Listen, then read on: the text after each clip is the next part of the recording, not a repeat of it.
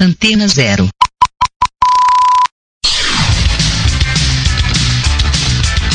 Começa agora na Antena Zero. Let's Go Skate Radio.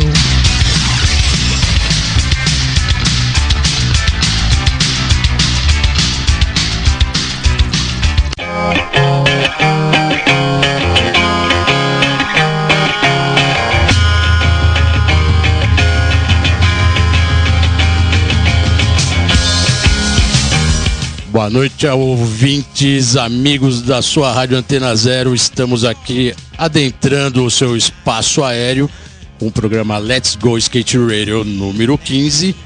E hoje, novamente, aqui com meu parceiro, aqui sempre presente, Impressionante, Geninho hein? Amaral, programa número 15. 15, velho. Debutou a parada. 15, adolescência. Que Vamos para demais, festa, né? Para uma festa, uma festa. banda. E hoje é mais um daque- daquelas histórias puras, né? Que a gente vai escutar História hoje. pura, história pura. Sim, sim, ZN na veia, né? Convidado especial. O homem dos histó- impossibles. os- O homem dos Impossibles. impossibles. da- da- das produções, né? Também, produção de arte, produção de evento, produção de anúncio já. Metido artista. Vocês já ouviram a voz aqui? Estamos hoje com o Fábio Schumacher. Schumacher. Schumacher, brigadão pela presença. Estamos começando aqui o programa, valeu mesmo ter vindo. E vamos que vamos, bastante história, hein? Eu que agradeço estar aqui. É a primeira vez que eu venho numa rádio, ver como é que funciona e. Pô, bem legal é saber que está retornando esse tipo de, de trabalho. Esses dias mesmo eu recebi um, um- Esses dias ou hoje ou ontem, um, um vídeo no WhatsApp que era o. Amanhã, quando o Zé Bétio chamava de manhã. Puta, era Ah. incrível, né? A hora do gato. É, rádio, né? Você tem essa mágica, né? marca, né? E marca. te marca, né? Aham. Te, te deixa pra sempre. Pô, obrigado aí, valeu por ter me chamado. Legal, tamo junto. Schumacher, é... cara, você começou a andar de skate em 84, 85, você tinha 12 anos. É, A gente aqui normalmente, porque um- uma das marcas do programa é que a gente tá colocando todo skatista que vem aqui para contar a história de como começou, para deixar bem próximo do ouvinte, né? Com o ouvinte também se, se situar ali, ele também passou por isso.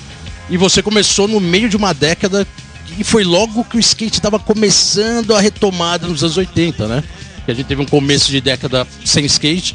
E em 84, 85 o skate começou a ressurgir. E você começou a andar exatamente nesse período. Como, como foi? Como surgiu o skate pra você?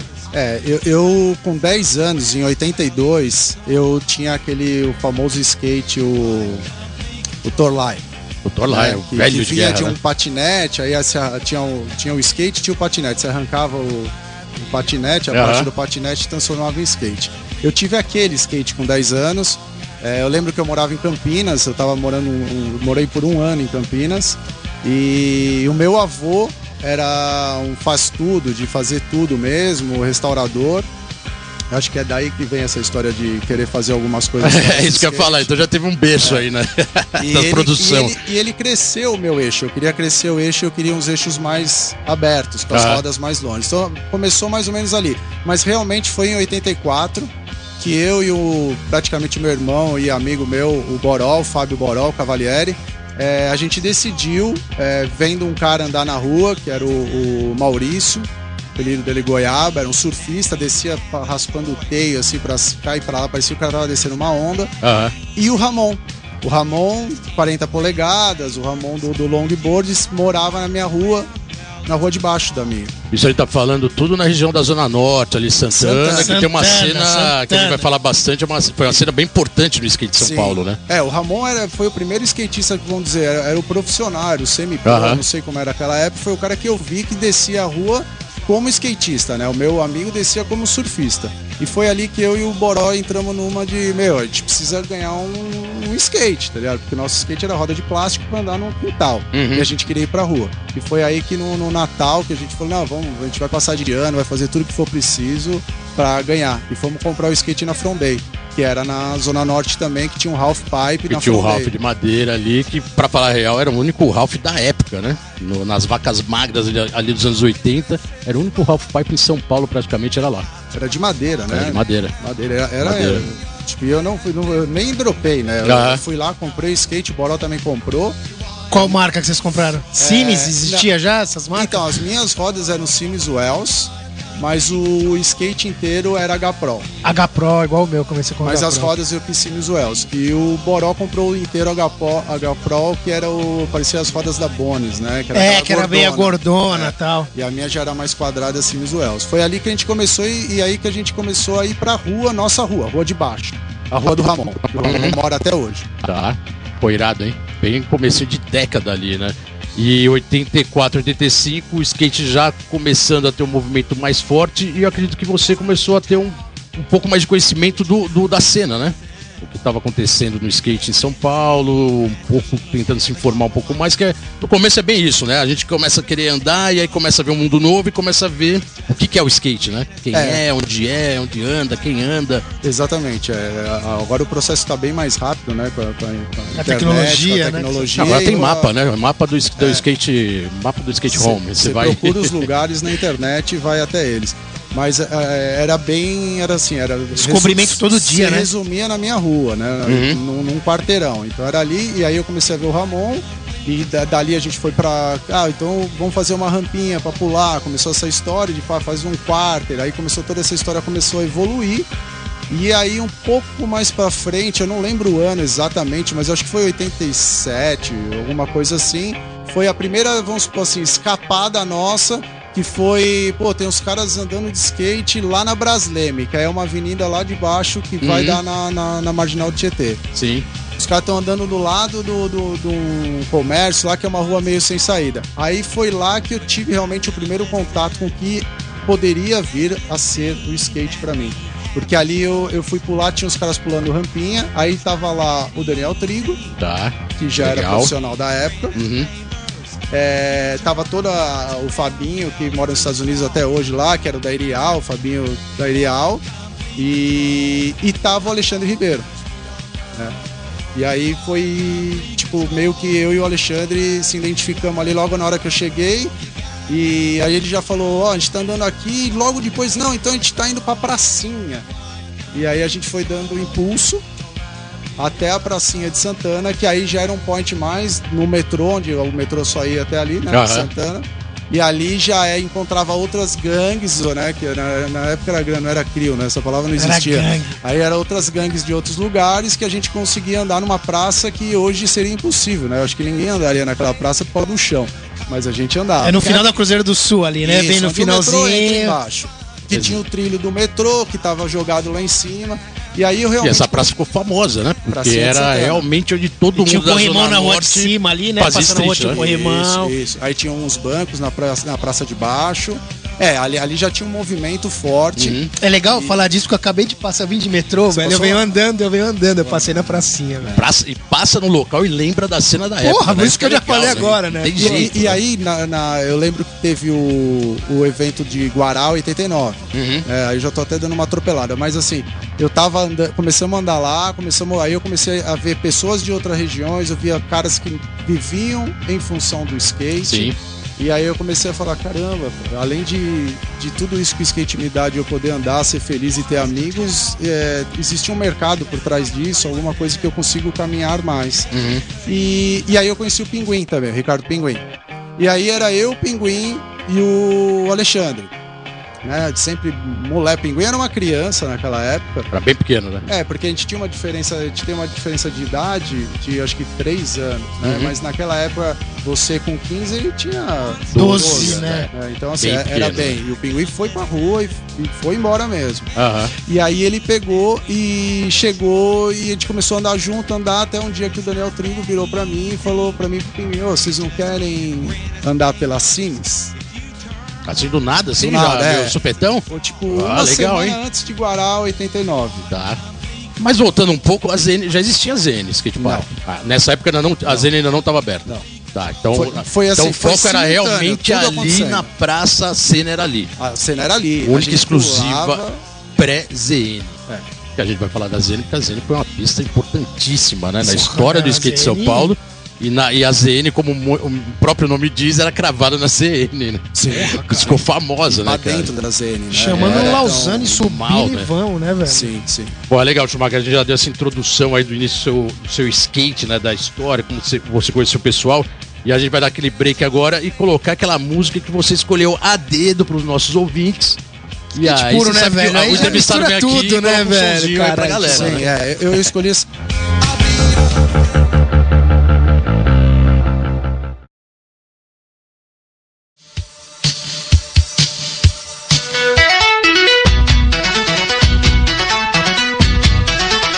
skatista Wilton Souza apresentou sua nova videoparte no auditório Hélio Moreira, em Marigá, Paraná. Com realização da Red Skate Shop, intitulada Seu Mundo Não Para, o vídeo tem imagens de manobras de Wilton no Brasil e na Europa. Boa iniciativa. E por falar em videoparte, Isael Miranda, skatista de Curitiba, acaba de divulgar sua mais recente videoparte produzida de forma independente, com a ajuda dos amigos e com auxílios de um grupo de rap, Conduta do Gueto, para a trilha sonora do vídeo. Isael foi um dos representantes brasileiros do Red Bull Skate Arcade, ao lado de JP Oliveira, vencedor do evento, realizado em Porto Alegre em 2016. Let's go skate radio, skate radio, skate radio, skate radio, skate radio.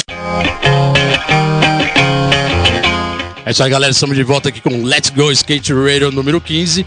Hoje com a ilustre visita e o nosso convidado Fábio Schumacher, Chumas na área. ZN, Prazer, ZN né? da área, né? Nossa, já começou, né, cara? Da ZN história, também. pô. Histórias da Schumacher é ZN. meu brother, né, velho? Pô, milhões de anos, né, Chumas? muito Várias tempo, viagens. Muito tempo mesmo. Irado, Cara, é um né? prazer estar aqui. Obrigado. Pô, é, finalizando o que você colocou no bloco anterior, essa galera, o surgimento dessa gangue, né? Que na época era gangue, não era crew, né? Essa Sim. gangue da ZN, que rendeu muito skatista de ponta até hoje, né? Sim. E isso muito em virtude dessa, dessa galera andando nessa praça da Zona Norte de Santana.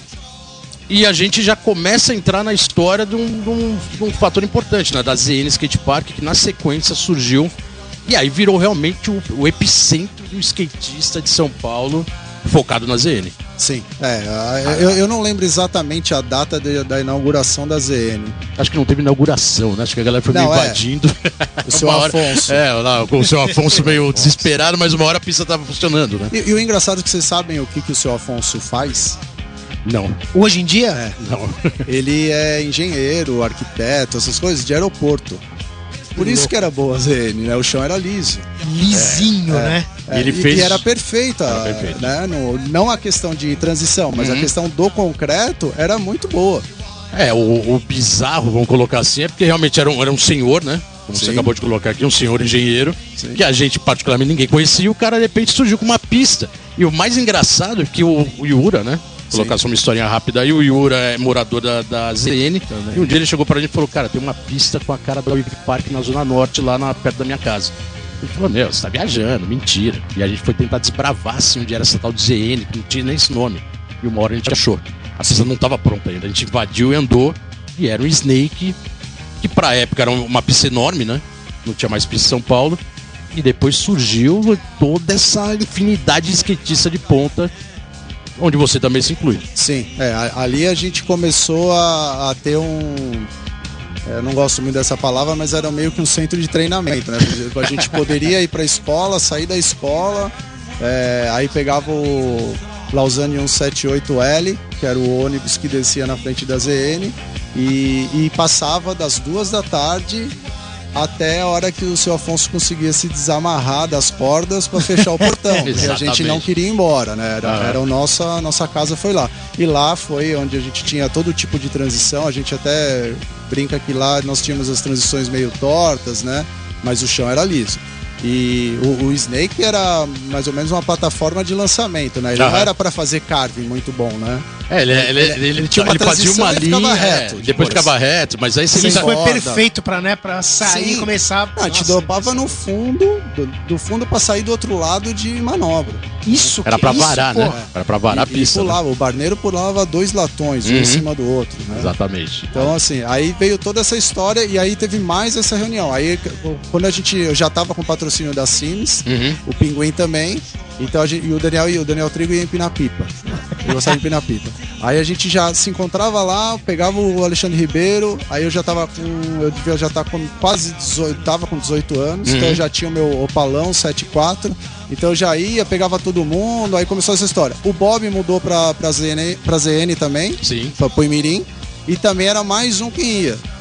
Então começou essa gangue né, de, de skatistas ali, e cada um mais fazer o outro evoluir, além de vir outros de fora para conhecer, que nem você falou, pô. Tem uma pista que parece a Wave, a Wave Park, é isso? Parece o Wave Park. Era, era o Snake, Lá né? na ZN. E era longe, ele é, é meio afundado na ZN, né? É, ali, em- na parte alta, é, né? parte alta, mas lá você tem que passar, né? Mas o divertido era isso, né? Que ficava na parte alta de Santana, tinha um puta pôr do sol. Sim, Então, maravilhoso. assim, maravilhoso. era uma pista perfeita de Sim. para andar de skate. Com muita gente, porque tinha espaço, né? A pista era grande. Você se divertia. No final de tarde, você pegava um puta pôr do sol. Tinha um astral, né, cara? E o bairro né? residencial, né? Não era uma, Bairro, uma avenida de comércio. Sim. Era um bairro residencial. O dono tinha uma, uma boa vontade incrível. O seu Afonso era um cara que tratava todo mundo bem, né? Uhum. Imagina, ele criou um monte de filho, né? Ele criou filho de todo mundo da ZN ali, de, do- de São Paulo, que ficava tomando conta dele. E tinha o Nego do Portão, né? Nego do portão. O Edson. Abre o que- portão. É, ele era o, e foi O Edson, eternizado até hoje o Nego do Portão. Ele anda lá na, na- bastante hoje que na praça, na- no Parque da Juventude. Tá né? Tá, ele. trabalhando numa empresa de. Trabalha de shaker é, sempre. Faz uma. Então numa ali, ali a gente começou a evoluir para ir pro, pros eventos. Naquela época era campeonato, né? Não existia. Fazer uma videoparte, a gente, a gente fez uma videoparte Uhum. minha, né? No Vision. Foi, foi. foi, foi aí já era onde- 93, né? quando conseguiu. Sim. Então, porque antes não, não tinha, era, você era o único forma de você ser skatista profissional ou Era ter uma o carreira campeonato. era ser ranqueado o campeonato e andar bem. E nomes importantes surgiram ali, né? Você tem o Vários, né? Reco, você tem o próprio Pinguim, você tinha o, o, o Chupeta, Fábio Cristiano também Chupeta, saia de lá. Ele era de lá. Ele era não agregado, de lá, né? mas ele, Ele vinha não da Vila de. Mariana de, de Vivia metrô, a gente encontrava né? em Santana e aí já passava no Ribeiro e já era lá. Não, é, tinha assim, é, as- era muita gente, realmente muito nome, muito nome. Barneiro, muito Barneiro. Meu, tinha um Puta, cara, é assim, infinidade de nomes e importantes e, é skatistas que contribuíram muito com essa evolução, né? Então, e, e- são skatistas, é engraçado, eu sempre tento lembrar isso para as pessoas. A maioria dos skatistas que andaram de skate na ZN, não na ZN Skate Park, mas também na ZN Skate Park, porque todo mundo andou lá, é, eles deram, a maioria deu continuidade no trabalho no skate no mercado, entendeu? Você vê o posicionamento do Reco, o Pinguim sempre teve no mercado, o Geninho tá envolvido total, eu também trabalhei. Então, assim, as pessoas sempre estavam deram continuidade, não foram só skatistas por uma época, né? Sim, sim. Eles Depois sumiram, né? permanecem, Permanecem ainda no game, né? e o engraçado que o que era o, o mais, né? O mais evolu a evolução, o cara que pra mim foi um dos melhores skatistas do mundo e eu tive o prazer de andar com ele a vida inteira que ele andou foi o Alexandre Ribeiro. Uhum. Era o cara que tinha a maior evolução possível. Hoje ele praticamente ele sobe muito pouco no skate, só que ele continua em contato com todos os skatistas Sim. e é um professor de veterinária Cabuloso, no Mato né? Grosso. Ele foi um cara tão importante no Cabuloso. skate que hoje ele é referência de uma geração. É assim, é impossível Até falar hoje. da evolução do street sem falar do Alexandre Ribeiro. Assim, fato, né? Porque realmente a Primeiro contribuição brasileiro dele. aparecendo no 401, a E a hard técnica dele era- E, e era você, absurda, você né? pega o- a- a- as manobras dele daquela época, até hoje. Até hoje. Ó, eu vou falar um lance também Uma curto. questão de altura, Vou- talvez. vou contar mas uma história Só de bem- pop, a Eu vou, vou de contar pop. uma história bem curta do Ribeiro, assim, porque realmente tinha essa galera da ZN, a gente era do Ibirapuera, então a gente andava no flat, então tinha o street flat do Ibirapuera, parede e tudo. E um dia eu lembro de chegar um pessoal da ZN, eles não, o pessoal da ZN não ia lá no Ibirapuera. Ah, Ibirapuera, Sim. Ibirapuera, a ZN era a ZN. E um dia me chegou uma galera, o Daniel Trigo era amigo, que a gente já conhecia dos eventos, e me chega ele com uma gangue de molecada. Eu. Você tava junto, e aí de repente me veio o, Daniel fiquei, com aquele medo dele, de né? você, Bolota. ah, eu dei com o Menon. Ele é o manual dele do, Com a do- mãozinha. é, com a mãozinha assim na, na marquise inteira. Mas aí me veio um cara, juro por Deus, impressionou. Veio um cara lá do começo da marquise, dando Solo. no comply no chão. Cara, o cara mandou umas 20 manobras sem errar na Aquela sequência. cavalo, o cara passou por, mano, pela é gente assim, ignorando, assim, tipo, nem olhando, falando, e a gente falava, pô, todo mundo chegar aqui tem que reverenciar, né? Esse aí o é o cara Alexandre passou direto. É no localismo, comply, mano, localismo. passou batido, fazendo uns, umas 20, uns 20 no comply diferente. Eu olhei e falei, caraca, esse cara, brother.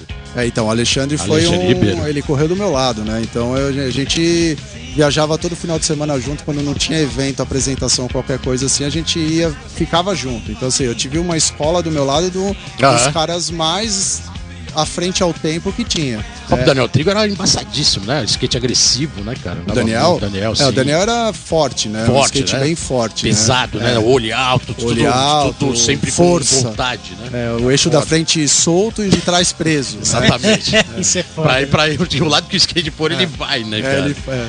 Não, bem irado, bem legal. E em 91, A gente passa agora para 91, você vira profissional, então já entra numa década que é aquela mudança toda do skate, né? Anos 90, né? Anos no- Começo dos anos 90, o skate de novo pós-color, aquela história que a gente sempre conta aqui. E você se profissionaliza em 91 no- na crise maior do skate de novo, né?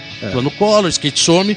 E você começa a andar pra Cush. Tem até um model seu pela Cush. É isso? Os Isso. mais famosos, né? Deve, deve ter vendido muito, mano. É, então, eu- eu- cada dia eu descubro mais desse shape. Animal, animal. é. Mas é. Então, eu passei, só que é, é aquela coisa. Eu, eu, eu acho que o, o skatista hoje tá se envolvendo em vários campos e acho que tem que fazer isso.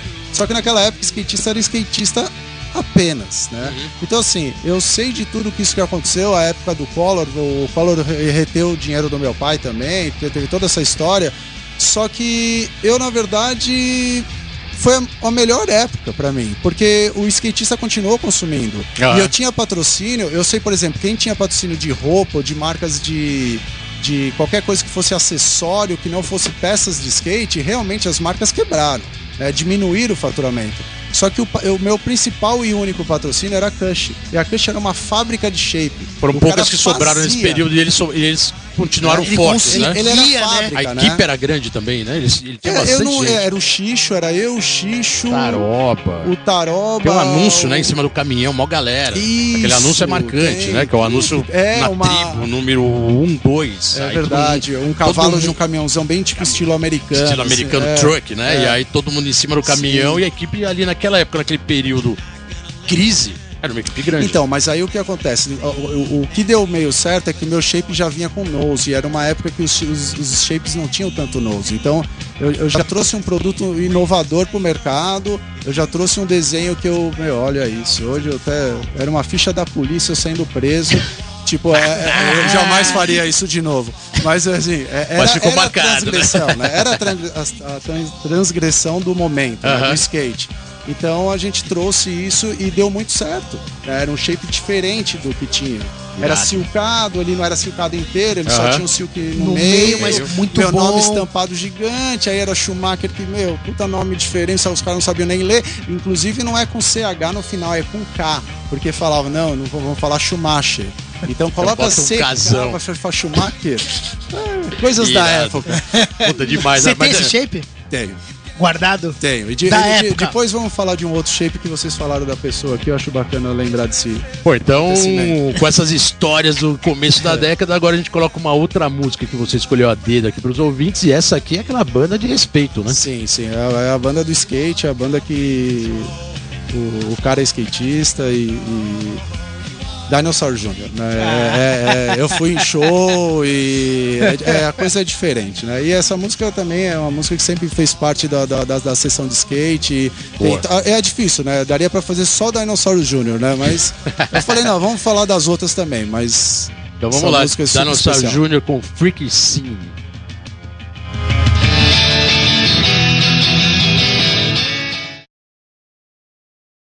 Let's go skate radio, skate radio, skate radio, skate radio, skate radio. Isso aí, galera, estamos de volta aqui novamente com Let's Go Skate Radio número 15. Tenil, estamos aqui hoje com a representação da ZN. ZN Olha, Skate Park. olha as histórias, né, mano? várias Ribeiro, histórias, pô.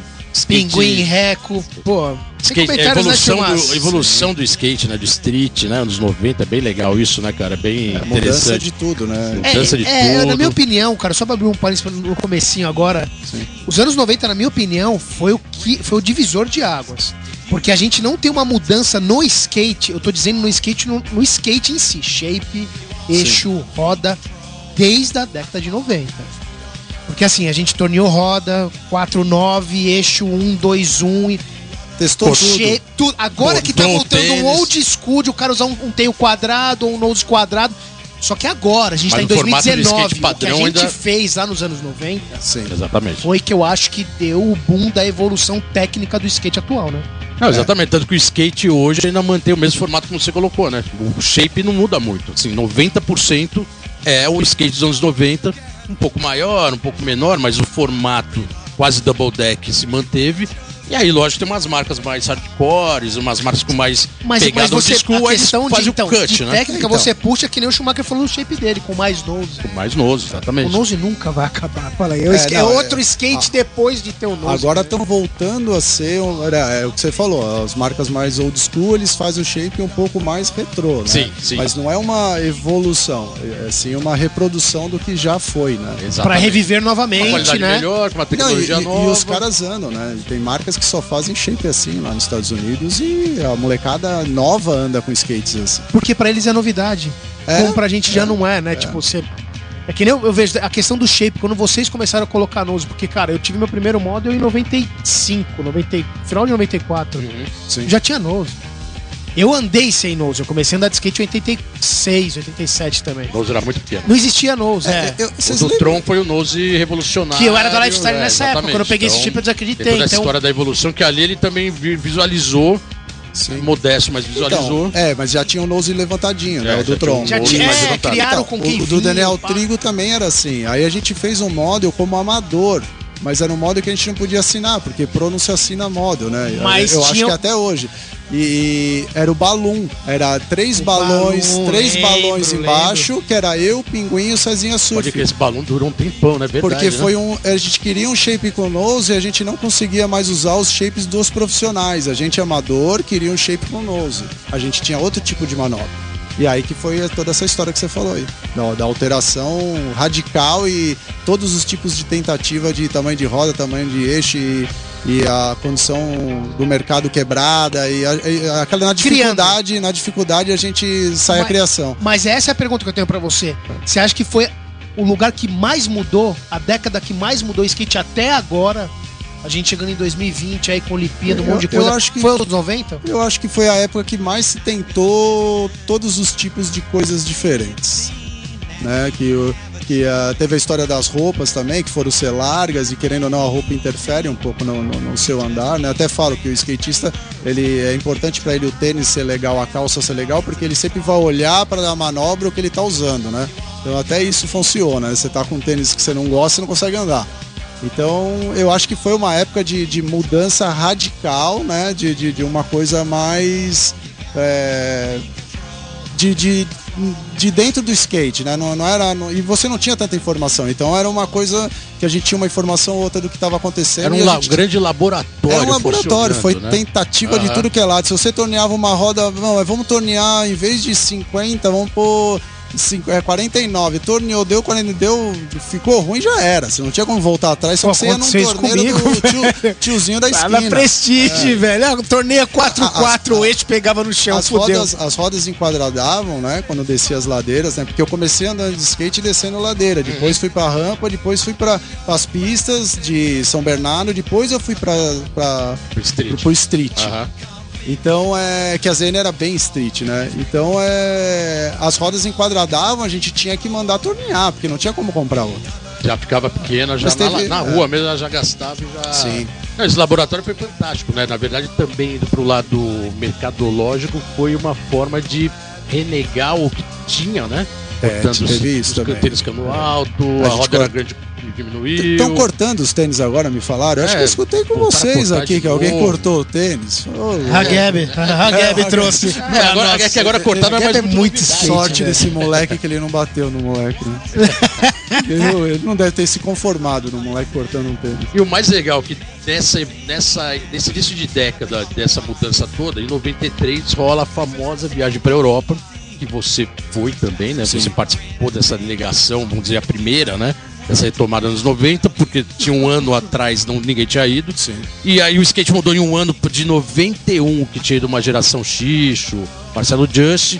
93 já era outra galera, outra molecada. Eram os amadores da época do Exatamente, 91. indo para uma nova etapa na Europa. E aí a gente pega toda essa cena. E você foi lá em 93, né? Sua primeira viagem Sim. internacional. Você junto. Aí a gente tava lá, né? Você, você você lembra da sua promessa? Lembro. Você cumpriu. Cumpri. Parabéns, Porra, tinha que cumprir, né? parabéns.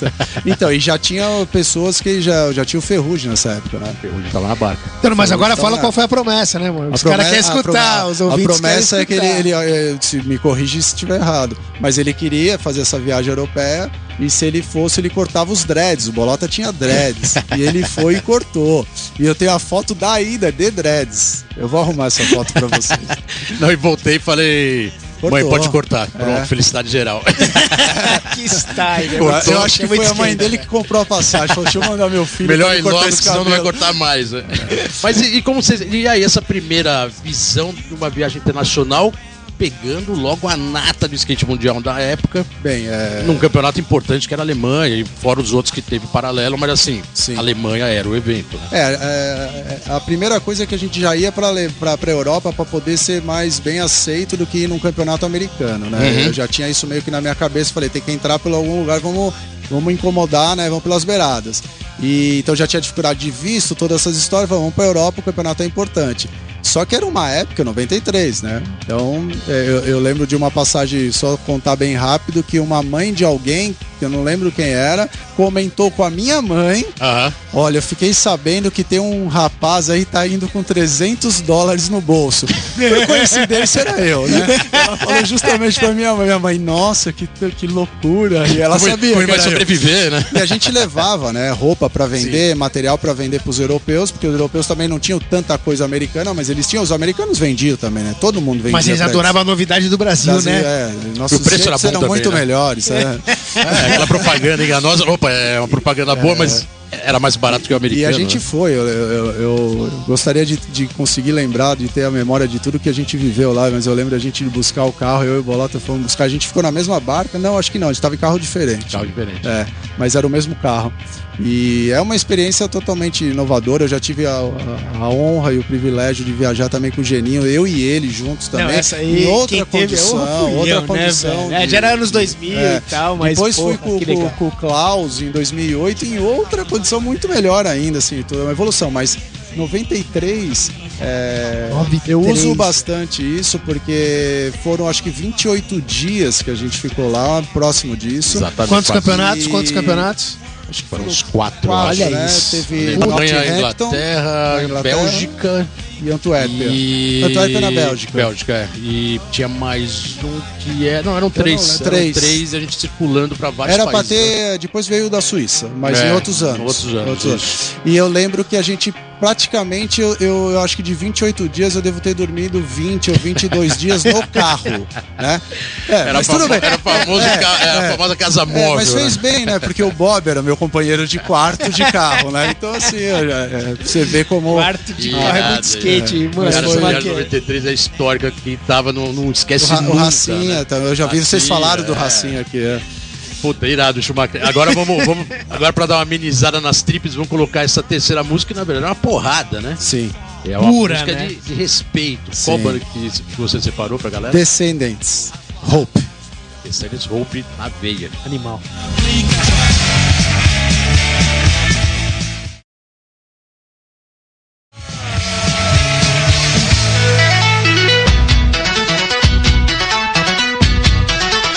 Floripa foi a temática escolhida pelo artista catarinense Tiago Valdi para a reinauguração da pista de skate do espaço Casa Flutuar, como primeira pista assinada pelo canal Off. Nessa festa, apresen- apresentação oficial da pista assinada pelo canal.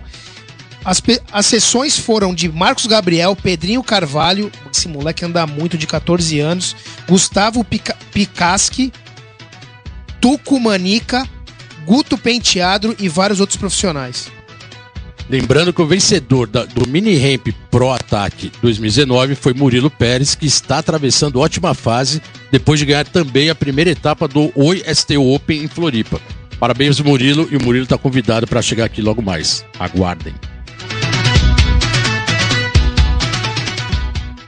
Let's go skate radio, skate radio, skate radio, skate radio, skate radio. É isso aí, galera. Estamos de volta aqui no Let's Go Skate Radio número 15. Schumacher the house. Estamos aqui hoje com o Fábio Schumacher. Muito estilo, né, velho? Estilo na veia, produção, muita história pra contar, ZN puro. E Schumacher, a gente tava falando da Europa, 93, e essa bagagem, né, sua de trip, terceiro mundo, foi onde começou realmente a você ter essa visão fora do Brasil. E, numa, e em uma dessas viagens você volta em 96 de novo, e aí surge uma marca que você, nessa viagem, descobriu e pensou. E nessa, eu já aproveito e faço uma pergunta de um parceiro seu, da ZN também, que vai ter a ver com essa trip e essa marca que você idealizou, que é o Cezinha Surf Augusto. Ele manda uma pergunta pra você, velho. e ele fala um dos assim: ah, balões, um dos balões. É, é um, dos, um dos balões da Sims. E ele fala assim: fale de onde veio a ideia do nome Fatal Flower, velho, que é muito legal e curioso. E aí, numa dessas viagens, com essa pergunta, obrigado aí, Cezinha, surge a marca que tá com você até hoje. Então, é, 96 a gente foi pra Amsterdã. É, um abraço pro Cezinha aí, faz tempo que eu não vejo ele. Eu sei que ele, Yeah, vai, yeah. ele vai, é, ele vai às vezes pra Floripa, mas não encontrei ele em Floripa ainda. Mas é, a gente foi pra turnê europeia de novo e sempre fazendo aquele. A gente chegou, acho que por Amsterdã, acho que dessa vez. Alguma coisa assim, chegamos por Amsterdã. Sim, você também tava, Bolota. Sempre tá. É, chegamos por Amsterdã, assim. E aí, é, aquela coisa, conhecer, né? O, o velho mundo é. Eu sou completamente apaixonado por esse lugar. E as famosas coffee shops que tem, né? Maravilhosas. E a história de todo skatista, né? Todo skatista quer ter marca. Né? É uma coisa natural. Eu já vinha de algumas histórias de marca com. Com- eu tive uma que chamava Light uma época, aquelas coisas de louco de skatista, né? Faz camiseta, boné e coisa. E nessa viagem é, de 96, é, tinha uma, uma coffee shop que era super, é, vamos dizer, roots, tradicional, que a galera achava, puta, legal pra caramba. É mais informal, né? É, é. Seria, sei lá, era mais legal. Né? Era Eu desgarrada olhava, no achava centro, legal. assim, também, É. né? Meio afastado. E ela chamava Fla- Fatal Flower. Né? Sim. E... Mas não foi ali que eu olhei e falei, ah, eu vou fazer isso na viagem, né? E Uhum. continuou a viagem com as ideias de, de, de, de cabeça, de, puta, eu preciso voltar pro Brasil, né? Aquela E fazer uma marca pra fazer a marca do jeito que tem que ser, que os empresários não sabem fazer. E Aquela rebeldia, É, é normal, né? E aí, voltando pro Brasil, é, aquele velho paintbrush, né? Comecei a mexer no paintbrush e falar, Uhum. pô, preciso fazer a marca. E veio o nome. Só que aí o Fatal Flower não casava muito bem, acho que sonoricamente na minha cabeça, não sei, não ficava. né? Aí eu falei, se for Fatal Flowers, né? E, tipo, as flores fatais e é, por causa da, tipo, da natureza e por causa que as drogas são fatais e, e as mulheres são as flores que também são fatais, então. E aí, por ser Amsterdã, a, a tulipa, né, é, é- é o logo da, da Fatal Flower. Sim. Então veio essa ideia, é, isso foi, foi em 96, né? A gente já tá com 20 e poucos anos aí. Só que foi uma. E aí eu fa- eu falei, eu preciso fazer alguma coisa que realmente tenha a identidade do skate, uma coisa que, que, que não, não- Sabe, que mostre o porquê ela veio, por que é essa ideia. E aí eu fiz o parafuso de base que prende o eixo no shape. Né? Aí é, no Brasil não existia nenhuma produção de parafuso que fosse autotravante, que eles pararam. Então eu falei, não, eu vou fazer o melhor parafuso nacional que existe, vou produzir o parafuso, não vou comprar. E aí foi algum tempo de desenvolvimento, enquanto isso eu fiz mil coisas. Aí eu fiz isqueiro de brinde, eu ia pros campeonatos pro e dava isqueiro. Legal. Fatal Flowers, isqueiros, cara, mano, Coffee shop. Tinha tudo a ver, Todo né? mundo colava os adesivos no skate, a tulipa, meu, aí, meu, era clássico, né? E começou a ganhar um corpo isso, só que eu tem, tem os momentos que eu faço, aí tem os momentos que eu não faço, aquela coisa, Tá. né? É bem difícil você fazer do jeito que você quer a Uhum. coisa, né? Eu, eu acho que é- eu, eu tive a ideia de fazer num tempo e, e talvez está chegando a hora de realmente executar. Mas até hoje ela existe, eu nunca paro de fazer alguma Tá. coisa ou outra e trabalho mais com brindes e, e cheguei a vender os parafusos em lojas, tem algumas lojas que vendem hoje. A Ambiente Skate Shop de Goiânia vende, por exemplo, meu parafuso. Legal. Ah, mas é, é uma coisa meio ainda guardada, né? Tá na gaveta, mas ela, ela existe, né? Estão pedindo bastante. A Amsterdã, a Amsterdã sempre é inspiração, né? Eu não sei porquê. Por que será, né? Irado aí. Schumacher, é... Cara, independente dessa loucura toda de skate, como competidor e como profissional em viagens, é, acho que a gente pode até falar um pouco da sua parte profissional que você abraçou durante um bom tempo, né? Que foi trabalhar numa multinacional, mais um segmento skate, né? Inicialmente. Sim. E que deve ter dado uma tremenda bagagem, né? E, Porra, e foi no momento. essa mudança, né, de, de mercado de shoes Exatamente, nos últimos 10 né? anos é, porra, Uma- escola pura, né? Uma monstro, uma marca monstro no mundo e no momento que realmente ainda elas também, as marcas grandes fora do skate, ainda estavam engatinhando dentro do skate, né? Sim. E você foi trabalhar dentro da Adidas, focado na Adidas Skateboard, né? Sim. Bem no, no início de tudo, né? Como é. que foi a experiência e como foi Eu- trabalhar lá? É, então, eu, eu, eu fiz faculdade em- na década de 90, me formei em 98, no meio de toda essa loucura. Ah, eu fui pra Europa 96 com o patrocínio da faculdade, eles pagaram minha passagem. Ó, que legal isso. É, hein? em Morumbi. Em. Morumbi me pagou. E, e aí eu, eu saí, fui, eu- a gente fez a primeira gestão de Confederação Brasileira de Skate, né? Tinha uma, já existia a confederação em Curitiba, mas ela estava morta. E eu e o Alexandre Viana fomos buscar ela e ressuscitar e fazer o primeiro estatuto, por exemplo. Eu é que proibiram beber cerveja em cima do half pipe. então assim, a gente criou as CBSK, regras velho. e fui trabalhar em outras marcas no marketing, sempre voltado a marketing, skatista, team manager, essas coisas já na década de, virando o ano 2000, quando eu já parei de competir. E tinha que, sabe, tinha que partir para alguma coisa, né? Porque o skatista eu não seria, não fui um, um skatista mega ultra plus, né? Eu fui um skatista que sabia competir, sabia me colocar no lugar, sabia fazer a graça necessária e vendia muito e andei de skate. Não, não, você não era campeonateiro, você sempre andou muito bem de Então, skate, mas não era campeonateiro. Mas no né? campeonateiro, quando eu corria me dá, mas eu era tipo assim, eu, eu, eu tava analisando até isso um tempo atrás, e assim, na década, no início da década de 90 até 95, eu era finalista quase em todos. Então teve uma- Eu não era campeão, porque Uhum. também é impossível ser campeão com o Tarobinha. Mas, tinha. E aí é, chegou uma proposta é, da, que você falou da Adidas de fazer. é, ela estava há dois anos fora do país, era um projeto super novo, eles já tinham tentado uns anos atrás, mas era performance, não era originals. E aí eles pegaram e me chamaram para fazer essa primeira introdução do, do, do Adidas Skateboard no Brasil no marketing, tá? de, sim. de- de conhecer e apresentar para o público, até pelo meu apelido, ser Schumacher, Uhum. toda essa história, eu poderia apresentar, fui mais bem aceito, eu tinha faculdade, eu consegui ser aceito melhor nessa multinacional. Pô, legal isso, bom saber, viu? Coloca um nome aí meio, meio gringo. É, você tem, já tem que tem meio, meio projetar. caminho andar. Você tem que chamar Décadas pra a, a, frente, a mãe né? de Ná, você chama a mãe de Ná e vê onde você vai trabalhar. Aí você já vai arrumar um apelido parecido. Irado, Schumacher. Vamos colocar mais uma música aí pra galera agora, pra finalizar mais esse bloco. Qual música agora que a gente vai ouvir? Pedrada, né? Bem, é Beast Boys, né? Não Porra. tem como. E eu coloquei uma musiquinha meio que. Eu lembro que eu entrava no, no Dare Temple. E aí tinha a parte da, da, da onde dançava e o bar na frente, né? Aí quando você passava aquela o- o- a porta lá pro, pra balada, essa música sempre tava bombando. Quando ela começava a tocar, todo mundo ia pra lá. Então vamos lá, galera. Beastie Boys, So What You Want.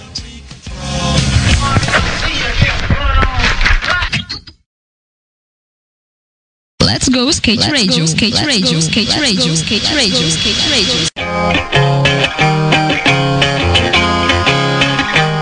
É isso aí, galera. Estamos de volta aqui no Let's Go Skate Radio número 15. Com aquela conversa animada, né? Aquela Muita história, conversa né, de muita velho? história de skate aqui com o Fábio Schumacher. Chumas, Estamos aí na House. chumas. E a gente tava falando da, do seu trabalho na Adidas, né, cara? Trabalhar numa multinacional, porque querendo ou não querendo, é um desafio, né? E teve a história, que eu fiz questão de resgatar isso agora, porque teve uma história de uma Kombi, que eu acho que isso foi bem interessante, que você tava é, entrando na marca, mas com uma Kombi disponível, mas uma Kombi de 1958, né? Toda estilizada. E aquilo foi um diferencial, né? No mercado. Até então não tinha muito essa pegada, né? Sim, na é. parte de marketing, de shoes. Queria só que você desse uma arrematada nisso pra gente. Tá.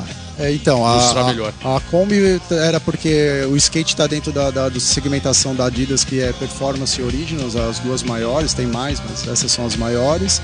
E aí eles tentaram resgatar isso, como era Originals, trazer uma Kombi, e essa Kombi era um showroom ambulante, que a gente ia em algumas lojas, poucas lojas, eu era do marketing nessa época, e ia também em pistas de skate, distribuir adesivo e fazer o cadastramento dos skatistas, e eles pegavam no produto foi uma apresentação direta para o skatista na pista de skate.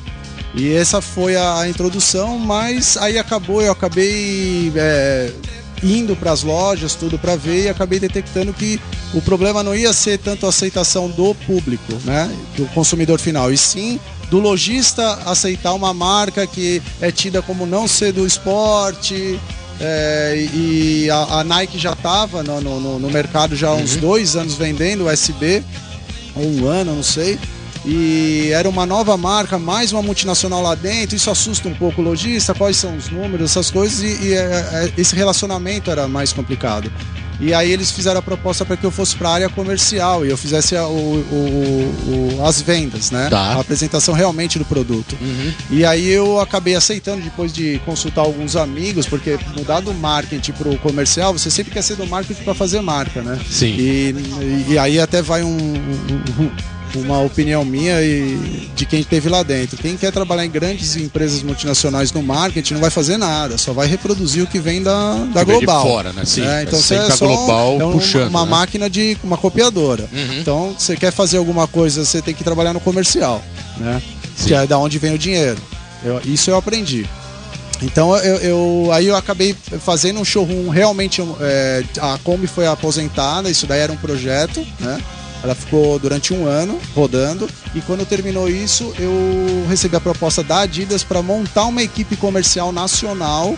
Então eu, eu era representante nacional, eu tinha um escritório fora da Adidas e eu saí com uma sozinho no início com um furgão é, que era um showroom ambulante, e eu ia do, do, do Rio Grande do Sul a Goiânia, Rio de Janeiro, atendendo os lojistas dentro do furgão. E, e eu nunca vou esquecer uma, uma frase que me disseram lá internamente, que era o seguinte: isso eu acho interessante falar para o pessoal se tocar de como é que é o mercado, né? Então, assim, esse aprendizado que eu tive na Adidas, assim, nunca eu, eu- eu passaria por tudo de novo e sou grato à. Adidas, pô, que é você é uma banda de rock pequena dentro de uma grande gravadora. Então o skate dentro da Adidas era uma banda de rock pequena Tá. Dentro de uma puta gravadora, mas essa gravadora não vai ficar bancando essa banda de rock, entendeu? Sim, vai sim. ter que fazer show, vender CD e faturar. Se faturar, o dinheiro é seu. Então o jogo sempre foi, sempre foi muito aberto na Adidas e eu nunca fui tão bem tratado e tão bem reconhecido por ter sido skatista profissional como eu fui na Adidas. Em todas as outras marcas que eu trabalhei, ele, o skatista era o cara que ah, não tá muito afim. E na Adidas eu imaginava isso, mas foi assim, foi ao contrário. Os caras sempre usavam o termo de, de- O Schumacher teve dentro do riscado, que eles falam que é o campo de futebol. Então, se ele teve lá dentro, ele sabe como é que joga o, o jogo. Então, não discute com ele. O que ele falar, a gente tem que Tá. ponderar, mas ele tá dizendo o que tá acontecendo, entendeu? E, e foi assim que eu consegui conquistar tudo que aconteceu lá dentro, 10 anos. Mas isso é interessante até porque a marca realmente, como você colocou, ela não é do skate. Então, se você é o representante do skate dentro da marca, realmente eles tinham que te tratar muito bem para realmente ter esse respaldo fora da empresa, né? Você era o, é, você era Adidas fora da empresa, né? Sim. Então, e Não, você é um é. skatista, o respeito tem que ser enorme, né? É, eu, eu não fazia, bom, eu até falo, eu não era o, eu era, fui representante comercial, eu vendi calçado, mas o que eu vendia Uhum. era a marca. Tá. Eu vendia o serviço, eu vendia o conceito, Uhum. eu vendia o produto, né? É, é, assim, confie em mim que eu sei que eu tô lá dentro e enquanto eu estiver lá dentro, vocês me conhecem, sabem como é que eu trabalho, como eu fui como skatista e como eu sou até hoje. E se em algum momento eu tiver de desacordo com qualquer coisa que vai ferir o mercado de skate, eu vou ser o primeiro a levantar a mão e pedir para sair. Não Boa, foi isso boa. que aconteceu, tá? Tá. Não, eu saí de lá por outros motivos, que foi posicionamento global de parar com as empresas de representação. Não foi escolha de uma pessoa ou um serviço mal executado. Eu saí no melhor momento, isso que foi, foi era o melhor momento de faturamento da minha da minha carteira. Sim. né? A gente já vinha de dois, duas coleções com a melhor representação do Brasil de venda, superando a de futebol, de running, tudo. Eram os Que é o caras que número, mais que é o faturavam. número Mas, mas aí é- grande, né? era só skateboard ou era originals inteira? Então, aí que entra a história. Eu tava no skateboard porque isso também tem que ser dito, né? Quando eu falo que assim, ah, as multinacionais vão vir engolir. É, eu sei quanto que é o faturamento do skateboard dentro da Adidas. Só que como eu tinha esse relacionamento com a loja Skate Shop, E a gente sempre focou, eu sempre foquei em skate shop, eu só trabalhava com surf shop se a surf shop na cidade não tivesse skate shop e esse Tá. cara vendesse skate, Uhum. né? Eu- nós não trabalhamos com Não as grandes, mesmo, não, só o é, core. a gente não trabalhou com as grandes lojas, de, as grandes redes de surf shop, de board shop de São Paulo. Até Uhum. Tá. hoje não trabalhamos. Entendeu? E eu não tô mais lá e continua algumas, acho que abriu agora, mas assim, não trabalhando. Mas é, essa minha aproximação acabou é, me aproximando de toda a segmentação de Originals, que no momento estava abandonada. Né? Não estava sendo. Não tava com aquela força né, que tá hoje, né? é, então, o marketing não estava trabalhando tão forte mundialmente Tá. e, e local também. E também os representantes que vendia os- a- os- o esporte também não dava tanta importância para o Origins. Uhum. Era um super subproduto, uma submarca da Adidas, né? E a gente sabe que o Origins é a origem da Adidas, né? Então é muito forte.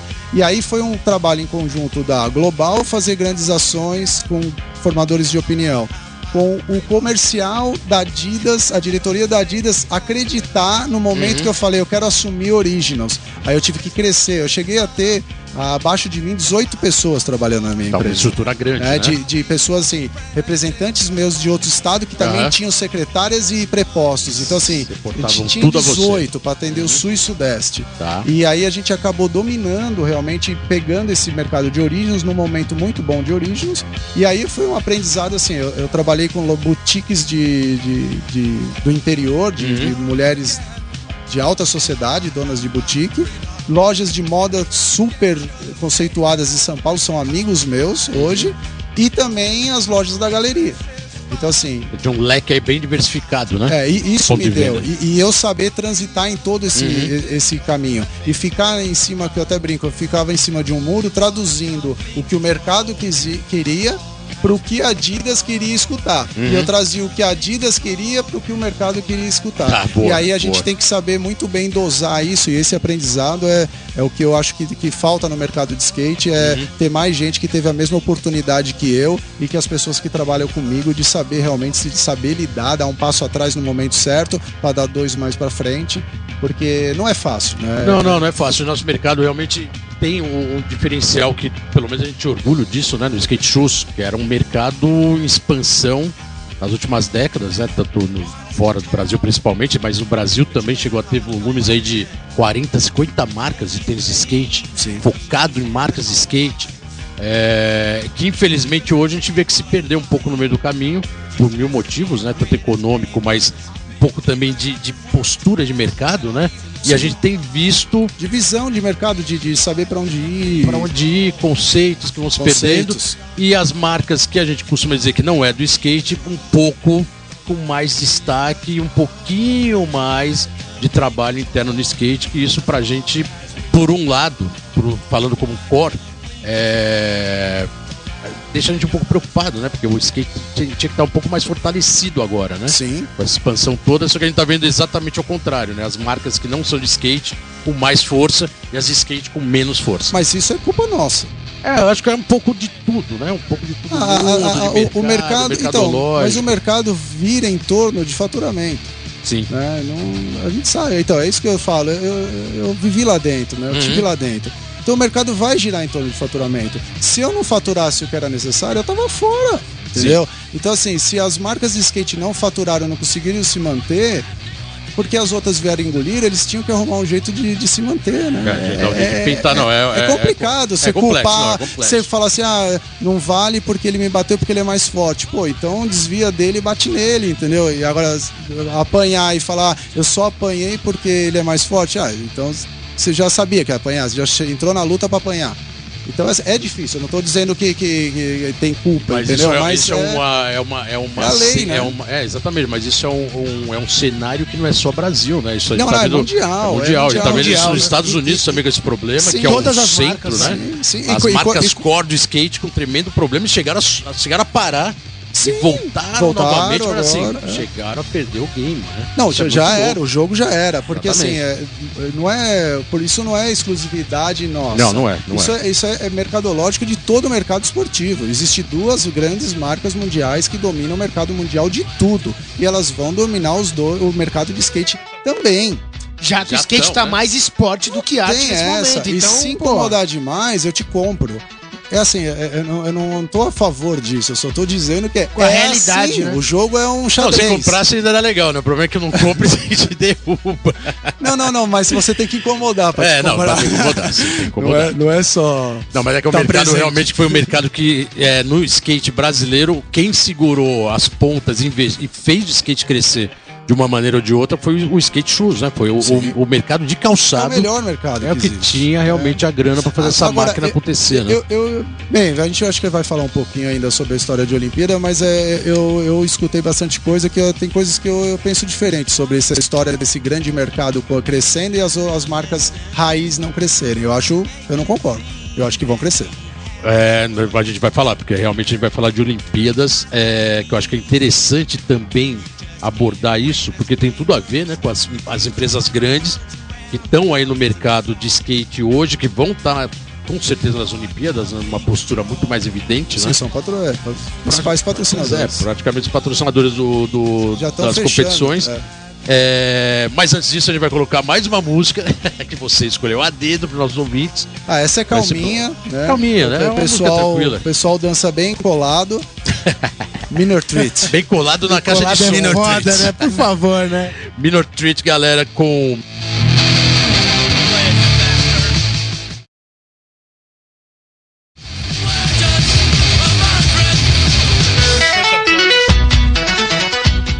A skatista brasileira, quatro vezes vencedora dos X Games, Letícia Buffoni, será a representante dos skatistas no painel da World Skate, entidade mundial reconhecida pelo COI como reguladora do skate no âmbito olímpico. Ela será uma espécie de porta-voz dos skatistas nos eventos sancionados pela World Skate. Pela 14 vez, a CBSK, Confederação Brasileira de Skate, divulga a lista de novos aprovados na categoria profissional para esse ano em todas as modalidades. Num trabalho pioneiro e único no mundo, acesse os canais da entidade para saber mais de todas as modalidades, que vai desde o freestyle até o downhill. É legal todo mundo sintonizar para ver quem são esses novos profissionais, porque é um ano que está começando e promete.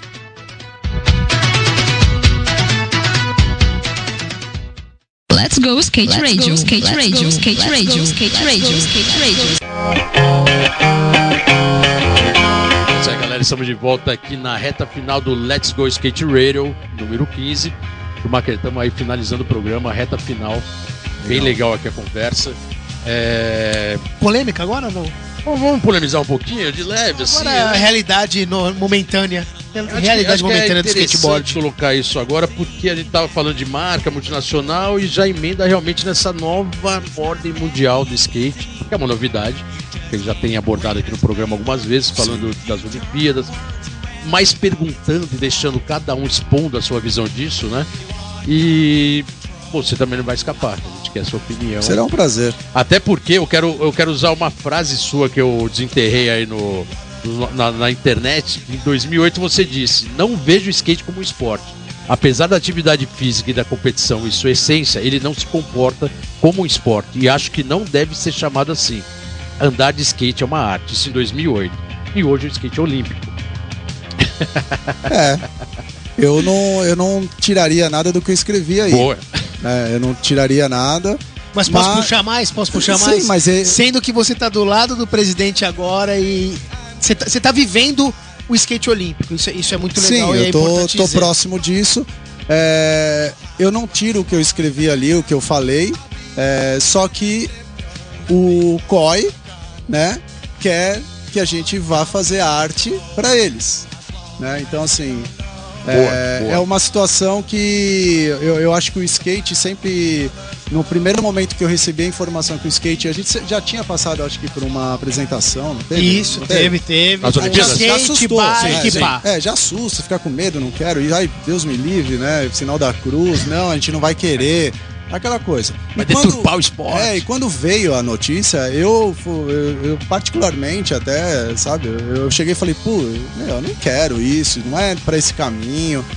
Só que assim, aquela primeira bala, primeiro chute que você toma que não tem jeito, entendeu? Você sempre vai ser skatista raiz e vai falar isso. E aí vem o segundo momento, o terceiro, o quarto, as informações chegando e você começa a ver que é o seguinte, é... Cara, não, não sou eu, o skate não é meu, isso é outra coisa que eu aprendi na Adidas, né? Quando falou que, pô, por que, que essas multinações estão querendo skate? Ah, porque eles querem. Ah, mas pô, skate é. Pô, skate é do skate. Não, skate é um, é um bem público, né? De qualquer um. Não é seu, né? Qualquer um pode fazer uma marca de skate e fazer e bombar. Não tem isso. Ninguém, não é de ninguém. Skate é de skate. Isso é verdade. Eu não tô, não tô querendo dizer que é isso. Skate certo, é errado. skate, negócios à parte. É, então. E aí, negócio, você quer participar de negócio, você quer andar de skate sem negócio, você fica na sua vida. Agora, você quer participar de skate fazendo negócio, você tem que você quer ser profissional, então você tem que ganhar e, e seguir as regras de quem te paga, porque você é pago para ser profissional. Então você virou profissão. Né? É simples. E, e aí é, começou a história e eu fui absorvendo. É, de longe, né? Eu, eu saí da, sa- fazem dois anos agora que eu saí da Adidas, tirei um, um ano sabático que um ano de 24 meses sabático e, e tô muito em Floripa, tô com casa lá, tô montando uns negócios lá pra receber os amigos lá e andar de skate no meu lugar mais de street, né? O primeiro lugar Boa. o distrito de Floripa, ali beirando a praia. E, e aí é, veio a história de Olimpíada e comecei a me envolver. É, o- recebi uma, uma, uma ligação do Bob, isso está tudo em andamento ainda. É, E você pra- pode falar. Isso eu posso falar. Tá. Posso falar. Na verdade, eu, eu, eu- eu conversei inclusive com ele Uhum. é, esses dias e pode se falar sempre tudo que está acontecendo, porque é o que está acontecendo. né? Tá. Então, assim, ele fez um convite pessoal para mim para que eu fosse, é, se eu aceitaria ser o técnico da seleção brasileira de street, né? Porque é um cargo que tem que existir dentro de uma confederação. Né, que vai para os Jogos Olímpicos, que é o cara que vai estar ali orientando coisa. É, o nome técnico assusta, né? Você fala, meu Jesus, né? Eu não sou o Bernardinho, né? Eu não vou ficar dando bronca no, no cara que errou Você não é o. Filipão, né? É, mas é, aí depois de algumas conversas de, de, de amadurecer tudo, é, eu falei que eu, eu aceitaria é, é, esse desafio, porque é uma coisa que eu ainda não fui, eu fui team manager já de equipe, e seria mais uma questão de, de realmente é, posicionar o- o- os skatistas do que está acontecendo, como vai ser, o que vai ser, ser a mesma coisa, ser o tradutor de cima do muro ali para o que pode, o que não pode, Uhum. para onde andar. E, e no street a gente sabe que tem os caras que são bem rua e, e vai ter que chegar nesses caras e trocar ideia federa mesmo na linguagem deles e, e- e trazer eles pra ser o que ele foi colocado pra ser, tá ligado? Legal tem- isso, então já, já entra aí a maconha, né, velho? O antidoping. Sim. E aí, como, como que seria isso? Um cara que fuma na equipe e sabe que tem a parada Como, como seria isso? É, eu não posso falar como. Porque não, não- eu não sou o técnico da seleção brasileira, isso tá para ser aprovado pelo COB, é uma questão burocrática, política, então assim, pode ser que eu não seja. Tá. Pode ser que tenha outra pessoa também. Eu sei que eu fui sondado por ele. É, na minha opinião, é, tem que ler a regra do jogo. Né? Já, na verdade já Infelizmente tá é vindo bastante, bastante à tona, né? Muita gente já tem colocado isso, até porque já É. deu alguns problemas, É, né? vo- é, já Hum, deu já e deu, já deu, deu com o brasileiro, deu com o Deu com o americano. americano. O americano foi, vai ser bem mais complicado. Sim. mas é, não pode usar droga durante as competições. Né? É, Essa é a, é a situação Uhum. e é, eu acho que não tem que polemizar isso. Eu acho que duas coisas de Olimpíada é uma é não polemizar que a droga é, tem que estar no skate ou skate só é skate se ele tiver droga. Tem gente que não usa droga e tem gente que usa droga. Quem usa droga e não quer competir porque a droga é importante para a prática do skate dele, não deve competir. Agora, o que eu não concordo é o cara colocar droga acima do skate. Somos skatistas e eu vou pelo skate. Né? Eu até, no- no- numa oportunidade que eu tive e questionei a confederação sobre isso, foi o uso do capacete no street. né? Eu, particularmente, não tenho problema nenhum de correr um campeonato, se eu fosse olímpico, né? Eu vou tentar ainda. Né? Mas não vai dar, acho que não dá mais tempo. Mas assim, se eu fosse olímpico e tivesse que competir, eu jamais ia competir com o capacete. Eu prefiro, eu ia virar e falar, ó, eu vou abrir mão da minha vaga porque é necessário, obrigatório o uso de capacete. Mas em relação à maconha, eu não tenho problema nenhum. Já tá definido a parte do capacete no. A, a gente tem a informação que o street não Tá, compete. não compete com o capacete. o equipamento. É, porque Boa. eu não ia competir. Ele Aham. realmente interfere no meu, no meu skate. Eu não quero. Né? Então, eu quero fumar maconha no dia do evento. Eu quero fumar maconha, sair da minha volta ou antes da minha volta eu preciso fumar maconha e correr. Se é esse o pensamento do Esquece. skatista, não vai funcionar. Vai ser, vai, vai- ser só polemizar, só vai tirar a vaga de alguma outra pessoa. E eu acho que a, a vinda também desse técnico, dessa, desse cargo, é justamente para tirar essa responsabilidade da confederação, porque é um órgão público que ele está indo contra a coisa. Então, se tem uma outra pessoa que é o, o- o cara que vai ser responsável em conduzir isso com os skatistas. Então é ele. E ele vai ter a condição de trazer mais medalhas olímpicas para o país do que o próprio skatista, porque ele tem vários competidores. Então, assim, Ele ninguém vai vai, atrapalhar o, o serviço dele. Mas só pra lembrar, né? 10 dias antes pode fumar. Só para não 10 sei dias essa antes. regra. É, não, eu já ouvi falar que é Eu não 10 sei. dias. A regra técnica. Eu- 10 eu- dias eu- tá eu- beleza, depois corre, não Quando- pega Quando nada. eu né? souber exatamente das regras, né? Se um dia eu tiver que estar lá na- nesse cargo, eu vou naturalmente é, conduzir dessa forma. Se pode um minuto antes, é um minuto antes. Você Mas, quer, é, agora é- não pode na hora, não pode na hora. Mas o que tá, assim, por um lado legal é que tá tendo um- um- uma, uma cede-se de um lado e um cede-se do Isso outro. é legal, né? chegar no meio O termo, street, não por é exemplo, nada... não, não vai correr de capacete, que qualquer competição de Olimpíada... se deve- normalmente seria. Todos, todos Sim, usando, equipa sim, ando- sim. com É muito legal, do, com do certeza, essa média. conquistou. Então, Sim. tá tendo ali um, um sede daqui, sede E, dali, e, ó, tá e- interessante. e, né? Bolota, importantíssimo, cara, de- de frisar isso. O skate, ele é muito pequeno pra ficar brigando com, uma, com, com o mercado mundial de coisas, entendeu? De, de, de po- posicionamento. O que eu vou falar, não, você vai entender ainda. É, não vale a pena o skatista ficar brigando com outro skatista, porque um é olímpico e o outro não é. Cara, Ah, nós pelo já somos minorias, Ah, cara. Nós já somos skatistas, entendeu? Cara, eu quero o cara do- do- do- da rua batendo palma na TV ou na arquibancada em Tóquio pro cara que vai ganhar o campeonato pela, pela gente, o nosso amigo ali, tá ligado? O cara que é skatista, o cara é tão skatista quanto a gente. acreditar que e o contrário ter. também. Todo mundo- o tá skate ligado? você conhece, sabe que o skate cara- gosta de ficar pegando pesado, É. mas na hora que tá lá na TV, todo mundo, ah, eu vi, eu Exatamente, futebol faz isso Assim, pro brasileiro, por que, que não vai fazer? Então tem que parar e se unir, entendeu? Legal, Schumacher, ó, vamos Beleza. colocar uma música, a gente tá estourando o tempo, a gente volta aqui pra finalizar, mas agora a gente coloca esse som, que é o último do bloco. É, esse som é paulada. Eu Pedrada, trocando, né? Pedrada. É, Pela da eu, calma. eu não sei, acho que nem pronunciar direito aqui, é Kennedy Hat. Aquele hit, Kenny Hit on the road again. on the road again. Vamos que vamos.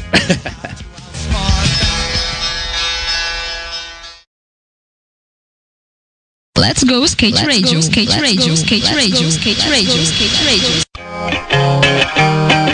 Isso galera. Estamos de volta aqui na saideira do Let's Pô, Go Skate não, Radio número Caralho, 15. Bolota. O tempo aqui voa, a gente acha que não, mas a hora que tá finalizando, a gente fala, caramba, já vai acabar, né, Geninho? É fogo, né? Pô, foda, né, cara? Tanta conversa legal.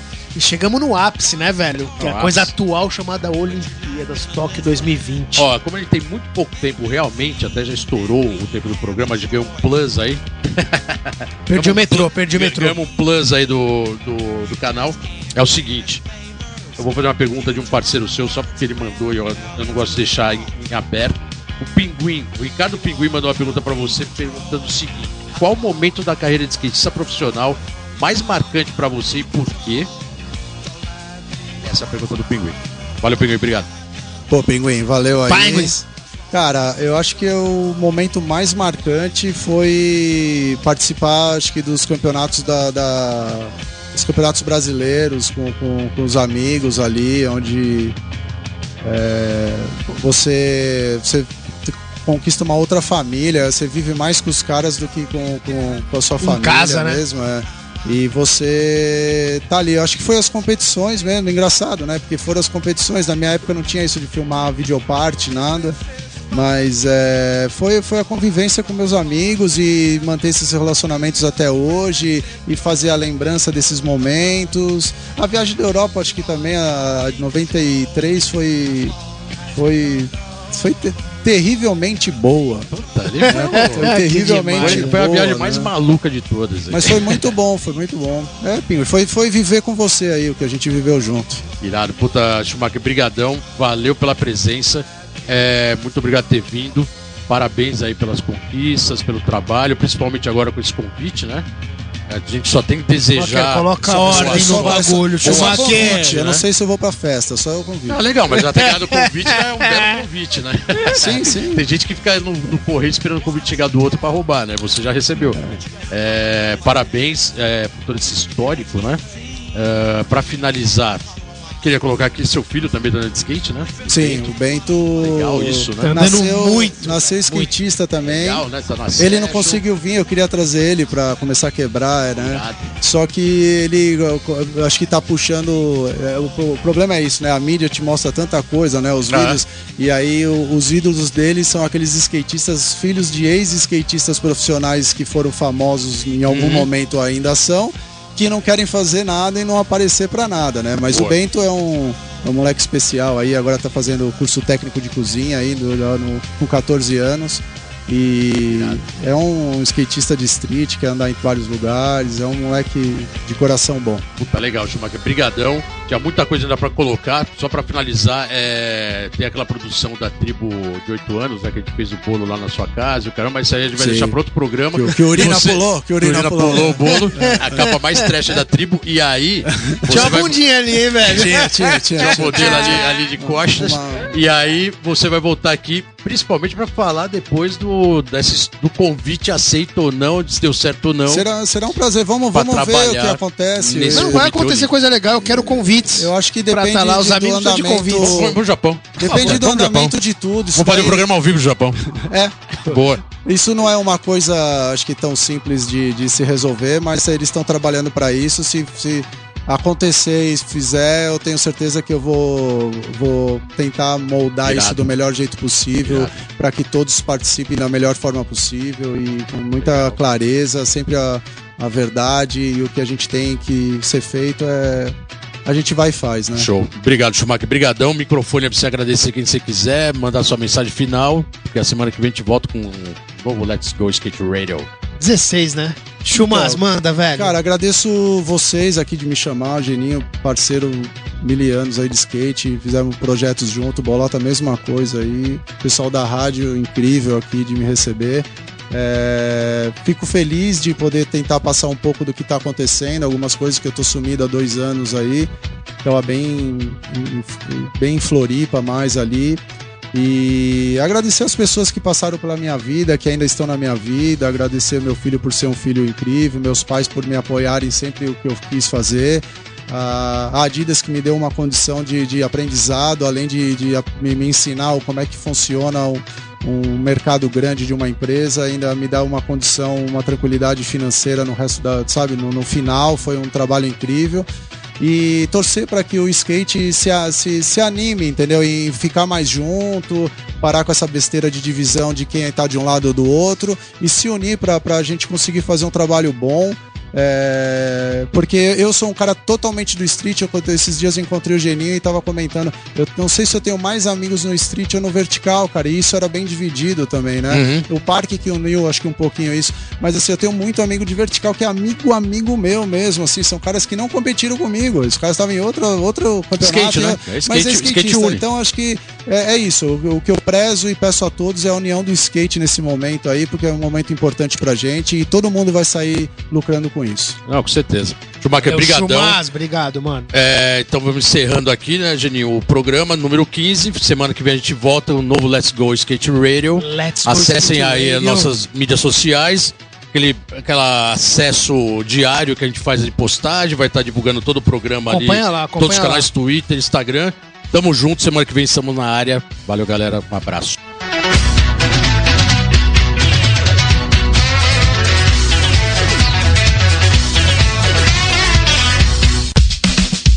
Você ouviu pela Antena Zero Let's Go Skate Radio. Produção e apresentação Fábio Bolota e Geninho Amaral.